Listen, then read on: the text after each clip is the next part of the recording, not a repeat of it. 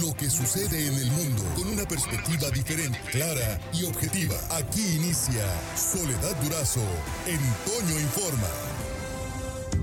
Soledad Durazo en Toño Informa. Vamos al cierre del tema de la semana. Como usted sabe, esta, esta semana hemos abordado lo relativo a diversos trastornos con los que transitamos de alguna u otra manera, de forma más eh, eh, intensa o leve, pero trastornos al fin, que es importante tener información al respecto para eh, poder abordarlos y sobrellevarlos, ¿por qué no corregirlos? Vamos con este trabajo de Daniela Moreno, que nos habla de los trastornos del sueño, que sin duda de los que más se padecen. Este es el tema de la semana en Toño Informa.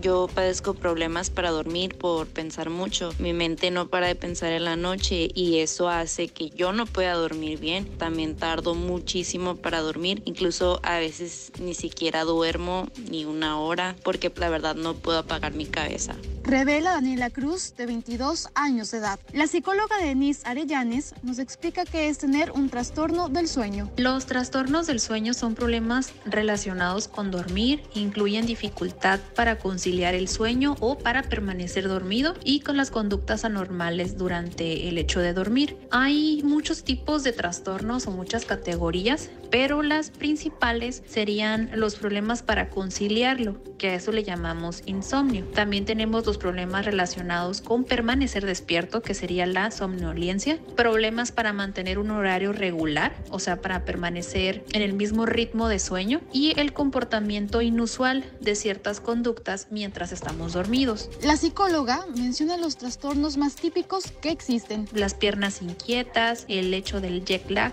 los terrores nocturnos, la apnea del sueño y el sonambulismo. Yo he sufrido insomnio toda mi vida y ahorita ya que estoy más grande me va más feo, o sea, literal no puedo dormir, hay noches que de plano nada. Entonces yo en cuanto siento sueño me tengo que dormir, si no ya no puedo dormir lo que resta de la noche. También tengo noción de que cuando era más pequeña mi niñez era sonámbula. Comparte Denise Romero de 21 años de edad.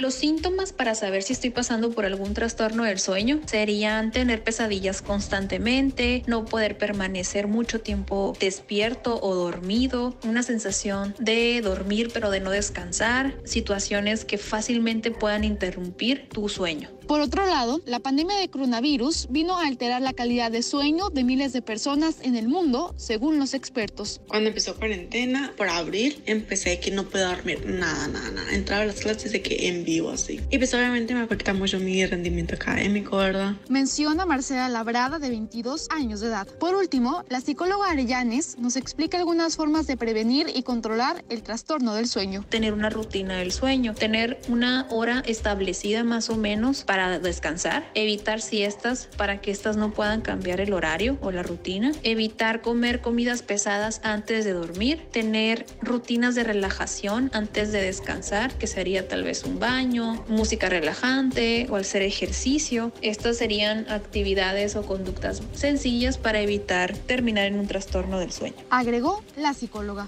Para darse noticias, Daniela Moreno.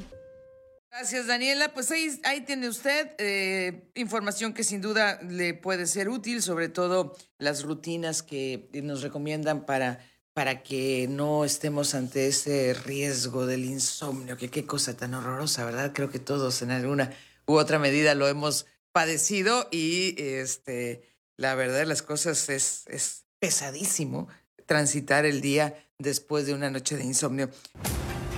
Por hoy terminamos, pero la noticia no descansa.